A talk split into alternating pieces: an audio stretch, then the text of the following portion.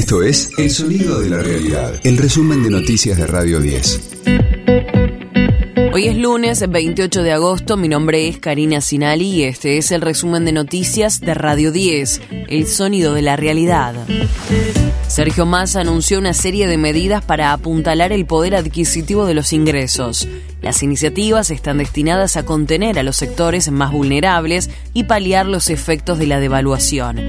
Será a través del pago de un bono para jubilados, el aumento de la tarjeta alimentar, beneficios para monotributistas y una suma fija de 60 mil pesos para trabajadores que ganan hasta 400 mil pesos de bolsillo.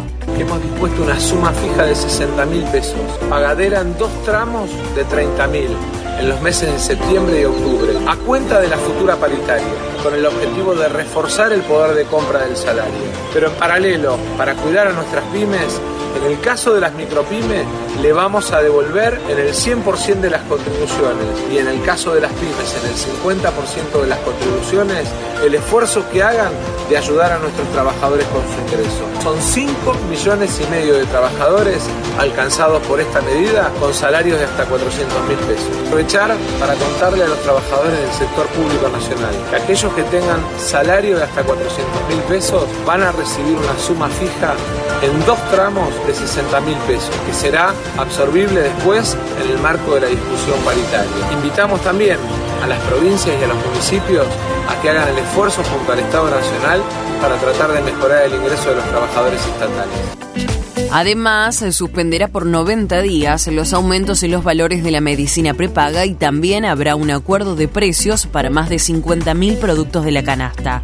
Se dará un refuerzo de 20.000 pesos para los beneficiarios del programa Potenciar Trabajo que se pagarán durante el mes de septiembre y octubre. Comienza el juicio contra los seis acusados de la violación grupal en Palermo será desde hoy a puertas cerradas. El debate estará a cargo del Tribunal Oral en lo Criminal y Correccional número 14. Los imputados se enfrentan una pena de expectativa de hasta 20 años de cárcel como coautores del delito de abuso sexual agravado. De lunes a viernes, desde las 6, escucha a Gustavo Silvestre. Mañana Silvestre. En Radio 10. River ganó, goleó y gustó y Boca perdió en la segunda fecha de la Copa de la Liga. El equipo de Martín de Michelis superó a Barraca Central por 5 a 1 y se recuperó de la derrota de la primera jornada ante Argentino Juniors. En cambio, Almirón reservó a los titulares para el choque con Racing por la Copa Libertadores y le costó caro. El C cayó por 1 a 0 ante Sarmiento de Junín. Radio 10, el sonido de la realidad. Los recuerdos de Amy Winehouse vuelven en forma de libro.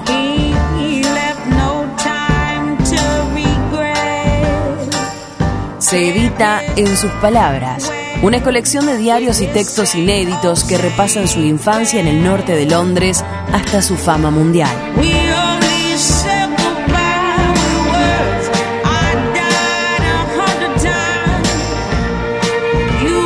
La editorial HarperCollins lo pondrá a la venta desde mañana martes 29 de agosto, pocos días antes de la fecha del que sería su cumpleaños número 40.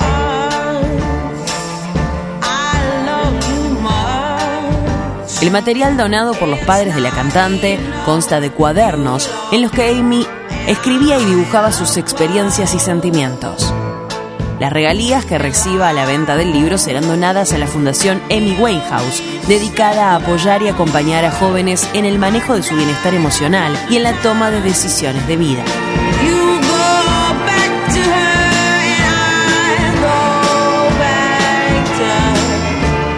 Este fue el diario del lunes 28 de agosto de Radio 10, El sonido de la realidad.